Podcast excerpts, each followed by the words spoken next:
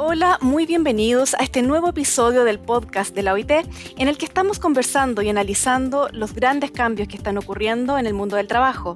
Soy Sonia Álvarez, periodista en OIT, y los saludo desde Santiago de Chile. En este capítulo conversaremos sobre la revolución de los datos.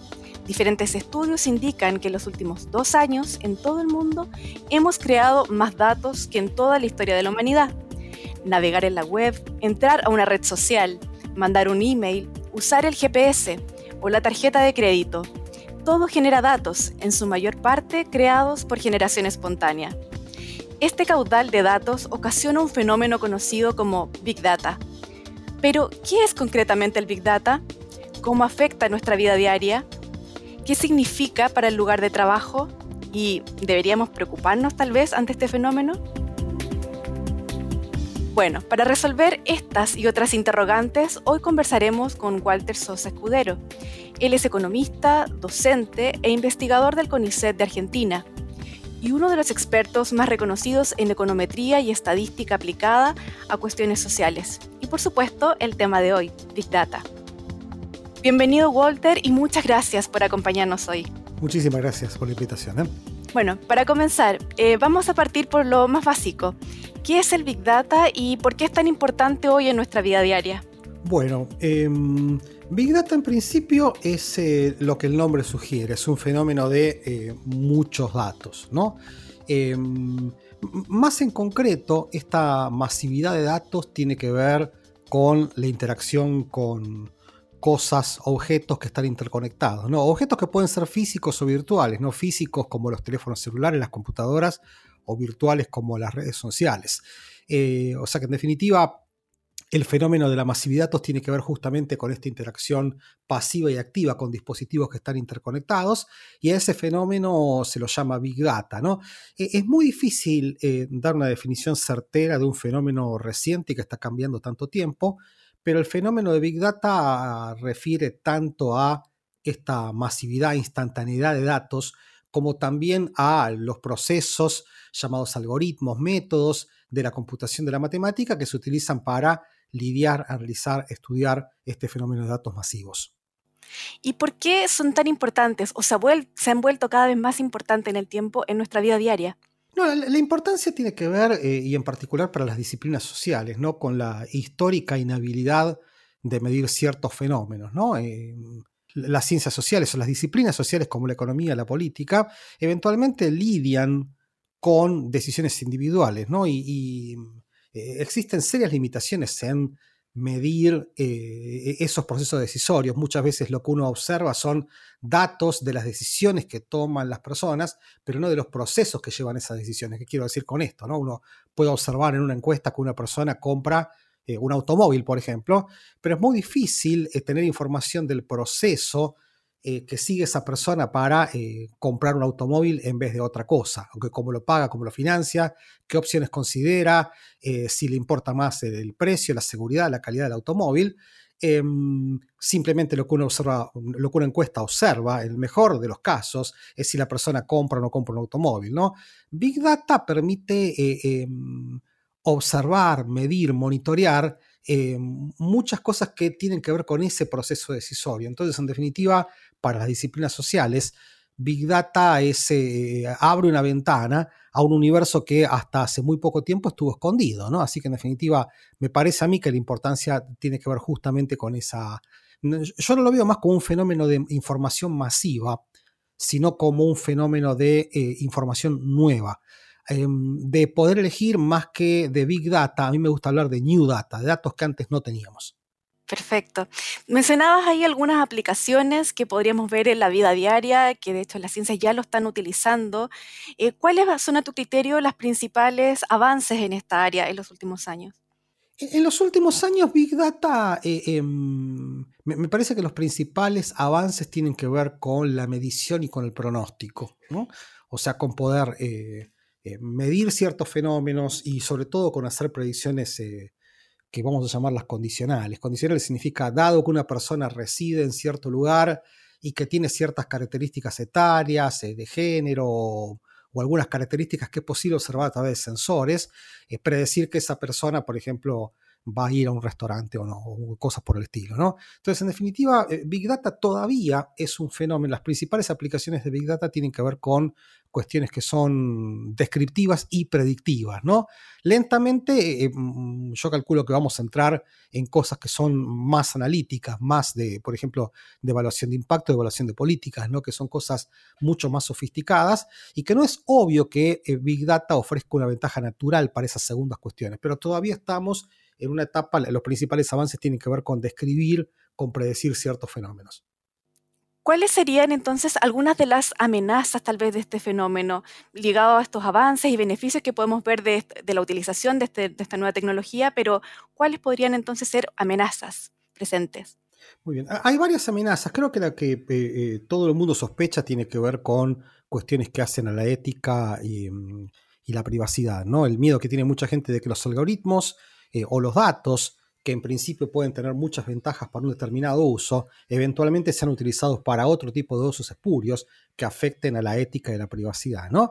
Em, mm, uno querría pensar que, bueno, entonces eso es cuestión de, regularlo, pero cualquier proceso regulatorio presupone que uno entiende eh, todos los alcances de los algoritmos. O sea, entiende que un algoritmo que se puede utilizar para predecir eh, no sé, si una persona está desempleada o no, eh, eventualmente uno no querría que ese algoritmo se use para eh, meterse en cuestiones de la vida privada, ¿no? como las elecciones sexuales, las elecciones políticas, otras cosas que me parece que todos preferimos que pertenezcan al ámbito privado. Entonces, una preocupación compleja es esa, pero que tiene que ver, por un lado, con estas cuestiones de ética y privacidad, pero también tiene que ver con el mero funcionamiento de los algoritmos. ¿no? Esa es una, una desventaja que tiene que ver, insisto, con la ética y con la privacidad. La otra, me parece que es que el otro problema es que me parece que hace falta una cultura algorítmica. La razón por la cual yo me he metido en este tema y en particular por la cual he escrito mis libros, ¿no? en particular uno que se llama Big Data, es justamente para eh, em, poner en claro que los datos no son magia. Eh, Big Data tiene enormes ventajas, enormes ventajas que me parece que van a cambiar la forma en la cual interactuamos con la mayoría de las cuestiones sociales. También tiene enormes desventajas, algunas de ellas ya las hemos hablado, como las cuestiones que tienen que ver con la ética y la privacidad, pero me parece que lo más interesante de Big Data es ese terreno intermedio en donde todavía no sabemos cuáles son exactamente las ventajas y las desventajas. Entonces, a mí lo que me interesa con mis escritos, con mi trabajo, es mostrar una versión realista de Big Data. Los datos no pueden resolver todos los problemas, pero por otro lado, eh, la presencia de datos masivos, como estuvimos diciendo en la introducción, es un fenómeno único y posiblemente cause una revolución. Entonces, yo a lo que apelo, a lo que apelo es a tener una visión, si se quiere, científica, ¿no? De eh, frente a cualquier cuestión relacionada con Big Data, eh, poner arriba de la mesa cuáles son las ventajas y cuáles son eh, las ventajas y tomar una decisión acorde. Pero Big Data no es un fenómeno mágico.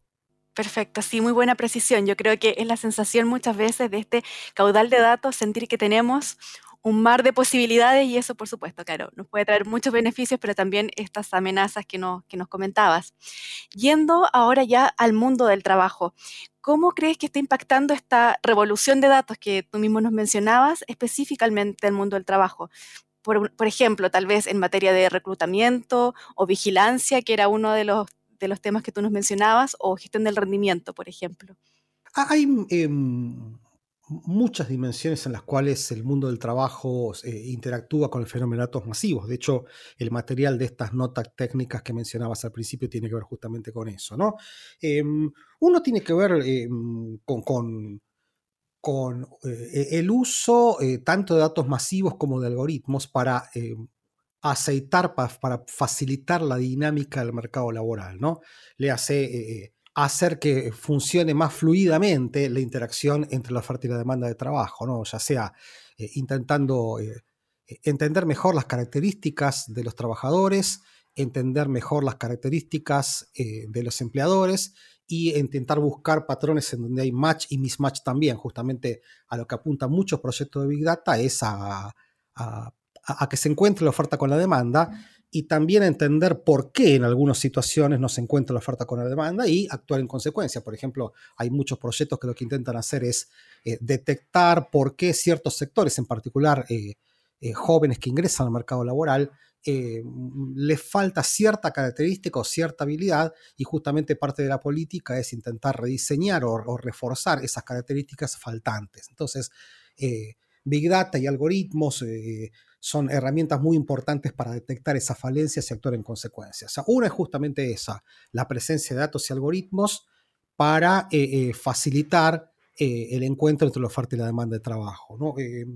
otras dimensiones tienen que ver con la creación de estadísticas del mercado laboral, ¿no? Insisto, eh, eh, eh, de decir que una persona está o no desempleada a caracterizar por cuánto tiempo está desempleada, eh, qué es lo que hace esa persona para buscar empleo o, no hace, eh, cuáles son las dimensiones geográficas del desempleo, son características que se pueden relevar con datos eh, de, sensores, por ejemplo, datos que de pretender ser relevados con la encuesta tradicional son muy complejos, por ejemplo, cuestiones de movilidad o acceso a, no sé, medios de transporte para acceder al mercado laboral, etcétera, etcétera. Entonces, otro fenómeno muy importante en el cual Big Data tiene mucho para hacer el mercado de trabajo, es justamente para repensar la creación de estadísticas relevantes con el desarrollo de ese tipo de mercados. ¿no?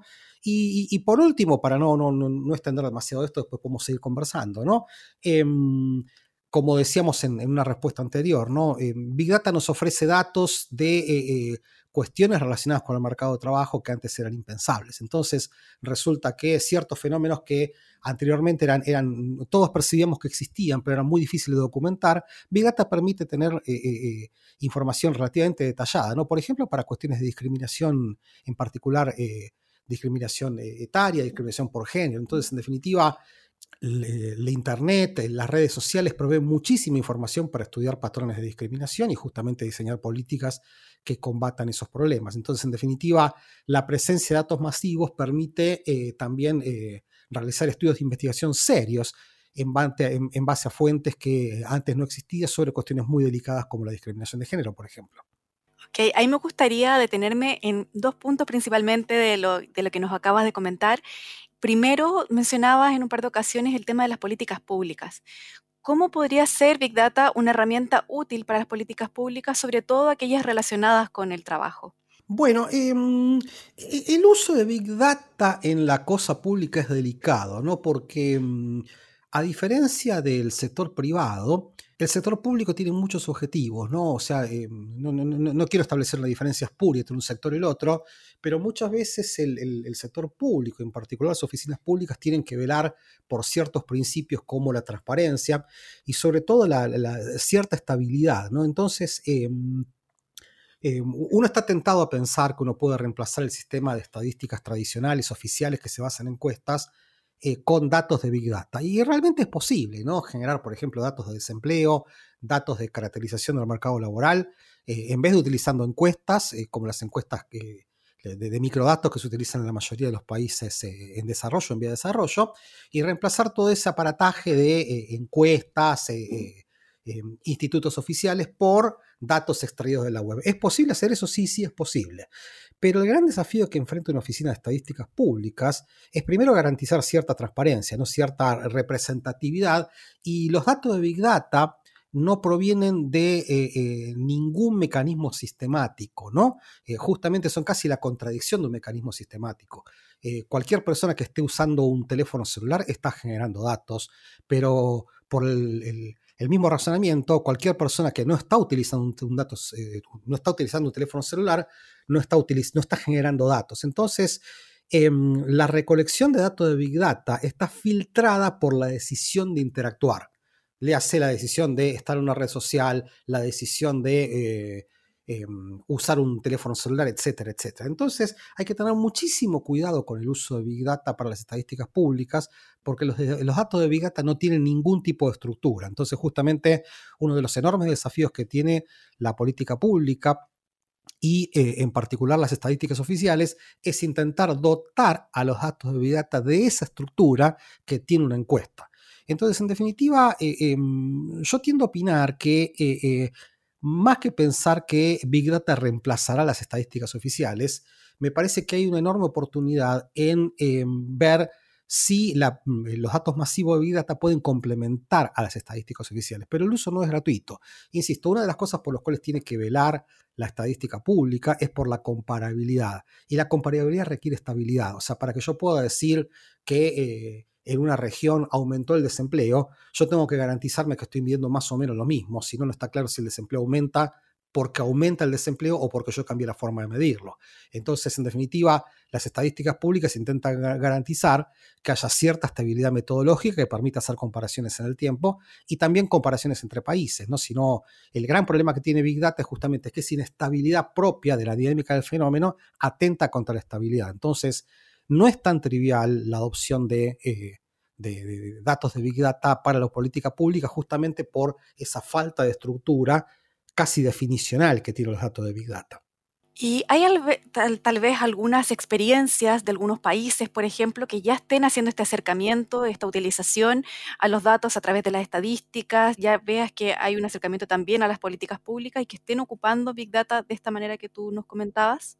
Sí, sí, sí. Eh, eh, yo te diría que por lo menos los casos que yo conozco, que son los países latinoamericanos o de habla hispana en general, em, yo diría que casi todas las oficinas públicas están haciendo algún intento em, de interactuar con datos de fenómenos masivos. De hecho, em, una dimensión de la cual no hemos hablado es que Big Data es una herramienta poderosísima para la transparencia. ¿no? De hecho, todos estos proyectos de gobierno abierto lo que intentan hacer es justamente aprovechar mecanismos de algoritmos para em, que, la política pública pueda monitorearse. Yo creo que casi todas las oficinas eh, eh, estadísticas eh, tienen por lo menos algún tipo de experiencia, ¿no? Pero todavía lo que yo noto es que todavía em, estamos en una etapa un poco iniciática justamente por esta enorme dificultad que hay en darle estructura a los datos de Big Data. Hemos hablado de los organismos públicos, por ejemplo, a nivel del gobierno, pero para las personas y la gente común, ¿cómo podrían aprovechar estos macrodatos o esta nueva data que tú nos comentas? Yo no creo que haya una apropiación de las personas directamente, ¿no? En todo caso, la apropiación será indirectamente. ¿Qué quiero decir con esto, no? Para poner un ejemplo concreto, ¿no? Eh, una red muy importante para el mercado laboral, por lo menos en ciertos ámbitos y sectores, es, LinkedIn, ¿no? LinkedIn, como mucha gente le dice, es... Eh, eh, es una gran plataforma de redes sociales que tiene que ver mucho con el mecanismo de búsqueda de trabajo. Entonces, en definitiva, eh, una forma bastante simple en la cual las personas se, benefician, insisto, indirectamente, porque las personas no hacen LinkedIn directamente, sino indirectamente, pero participando en estas redes, mucha gente eh, puede entrar en contacto con mercados laborales ampliamente definidos. es, el equivalente de hace muchísimos años de dar vueltas por el barrio de uno, buscando avisos pegados en las paredes, viendo a ver quién quiere mm, buscar un trabajo, o uno diciéndole a, los negocios de la zona cuáles son las características que uno tiene. Bueno, justamente lo que hacen este tipo de fenómenos como LinkedIn es abrir una especie de aldea global donde uno puede eh, mirar no solo mm, qué se demanda, qué se ofrece, sino entender cuáles son las características que se demandan y que se ofrecen. Entonces, la apropiación Em, de los trabajadores en particular del fenómeno de Big Data es más bien indirecta. O sea, no, no, no, no es que un trabajador va a hacer eh, tecnología de Big Data, pero eh, se va a beneficiar de que esa tecnología eh, exista. obviamente está la discusión paralela de que em, el sector de analistas de datos es un sector muy recalentado y todavía la demanda está excediendo la oferta, entonces en definitiva eso explica por qué hay muchísima gente intentando meterse a estudiar cosas que tienen que ver con ciencia de datos, pero bueno, justamente el gran desafío es preguntar eh, hasta cuándo es que la demanda estará creciendo más rápido que la oferta. ¿no? Es una gran pregunta que, que todo el mundo se hace cuando aparece una tecnología nueva. Sí, justamente me gustaría detenerme en ese último punto que mencionabas, que hay cada vez más personas que están optando y están estudiando eh, ciencia de datos. También sabemos que hay muchos empleos también en esa área de, análisis de datos, que incluso pueden ser bien remunerados. ¿Podría ser esta una beta o una vía también de que Big Data fuera una fuente de trabajo decente, que es, como en OIT mencionamos, el decir que es un trabajo bien remunerado, en buenas condiciones? ¿Podría ser eventualmente también una nueva vía? Más que podría ser, lo es, ¿no? Eh, em, yo creo que em, actualmente eh, hay bastante más demanda que oferta. Hay una demanda en particular por gente muy bien entrenada, eh, entrenada en cuestiones analíticas, cuantitativas, de programación, etcétera, etcétera. Esa es la buena noticia. La buena noticia es que si hoy alguien sale a buscar trabajo en esas áreas, posiblemente tenga bastante más chance de conseguir un empleo bien remunerado y bien atractivo que personas con otro tipo de habilidades. Hasta ahí las buenas noticias, ¿no? Las malas noticias son dos. Primero, no sabemos cuánto va a durar eh, este exceso de demanda, ¿no? Porque lamentablemente el mercado hace su trabajo, entonces en definitiva no, es del todo obvio que, em, que, la inversión que uno haga ahora va a seguir redituando de acá a 4 o 5 años. Mi apuesta es a que sí, pero en definitiva hay una cuota de riesgo. Y mm, la segunda, entre comillas, mala noticia es que las, las, cuestiones cuantitativas no son triviales, ¿no? O sea, no, no, no. Em, por lo menos la gente más exitosa que yo veo en el ámbito de la ciencia de datos es gente que ha hecho una inversión considerable, eh, va a tener que lidiar con cuestiones que tienen que ver con la matemática, con la computación. A mí me gustaría desterrar esta idea de que eh, uno hace un curso de cuatro meses de ciencia de datos y em, con eso va a lograr cambiar el universo. Posiblemente, eh, eh, em, sí yo creo en los complementos, me parece que una persona que estudió una carrera seria, ¿no? no necesariamente técnica, pero puede ser una carrera de derecho, puede ser eh, una carrera de marketing, cualquier cosa, complementándolo con una mínima inversión en ciencia de datos, ese tipo de profesionales se hace mucho más rentable. Pero en definitiva, volvemos a lo que dijimos al principio de esta conversación, ¿no? Eh, me encantaría, eh, por una cuestión de movilidad social ascendente, prometer a una persona que con cuatro meses de estudios se van a resolver todos sus problemas económicos, pero así como están las cosas, eh, yo soy bastante pesimista con respecto a esas cosas porque me parece que es engañar a la gente, me parece que lo mejor que uno puede hacer es formarse muy bien, seriamente en cualquier disciplina y en todo caso eh, si le interesa las cuestiones de datos, hacerlo justamente las cuestiones cualitativas de programación que eh, tienen que ver con el desarrollo de esta disciplina. Y ahora pensando, em, llevando la conversación al futuro del trabajo, hemos visto cómo cuando hablamos del futuro del trabajo muchas veces pasa que ya estamos en el futuro del trabajo, pero pensando incluso más adelante, eh, ¿cómo crees que afectará el lugar, de, trabajo en el futuro específicamente y también en la vida diaria de los trabajadores a futuro? Aquí, por ejemplo, teníamos una, una vía de las personas que están optando también por estudiar ciencia de datos, pero más amplio en el mercado del trabajo en general. ¿Cómo crees que va a afectar a, futuro? O si va a afectar. Bueno, obviamente yo, soy un experto en datos, no tanto en el mercado de trabajo, así que te respondo lo que yo veo de, desde la perspectiva de eh, tipo de trabajo que es eh, el trabajo en ciencia de datos, ¿no? Em, una característica de este tipo de disciplinas que son intensivas en datos, en programaciones, eh, etcétera, etcétera, es que son esencialmente ageográficas, ¿no? ¿Qué significa eso? Em, no, dependen de la localización ni del demandante ni del, trabajador. ¿no? De hecho, eh, yo vivo en Buenos Aires, mis alumnos, muchos residen en Buenos Aires, pero muchísimos consiguen trabajo desde Buenos Aires para tareas que son remotas, ¿no? que eh, a veces ni siquiera están en Argentina, muchas veces están en otros países en donde ni siquiera se habla español. Eso abre una posibilidad enorme. Entonces yo creo que otra de las enormes ventajas que yo veo del trabajo en ciencia de datos es que no, no, no depende muchísimo de la localización geográfica y que justamente es un tipo de trabajo que machea muy bien con habilidades eh, tecnológicas para los cuales la presencia física no es un punto importante. ¿no? lo único que he hecho eh, la cuarentena y la pandemia es acelerar ese proceso que ya se venía dando hace varios años, ¿no? De, me llama la atención que muchos de mis mejores egresados em, que estudian cuestiones que tienen que ver con estadística, con datos, con programación, terminan consiguiendo trabajo, em, aún sin ellos moverse de Buenos Aires, terminan trabajando para todas partes del mundo, ¿no? Entonces, eso me parece que, que es un proceso muy democratizante, me parece que es abre una puerta muy interesante para el mercado laboral de los jóvenes. Ya llegando a la, etapa final de nuestra conversación, ¿es Big Data entonces una revolución que llegó para quedarse? Es una muy buena pregunta, es una buena pregunta que solo el tiempo la responderá, ¿no? La naturaleza revolucionaria de las cosas es una caracterización ex post, ¿no? Entonces el tiempo dirá si esta es una revolución importante o no. Em, sí, déjenme aclarar que esta no es la primera revolución de datos, ¿no? Eh, cualquiera que lea la historia de la ciencia se da cuenta que hubo otras revoluciones de datos.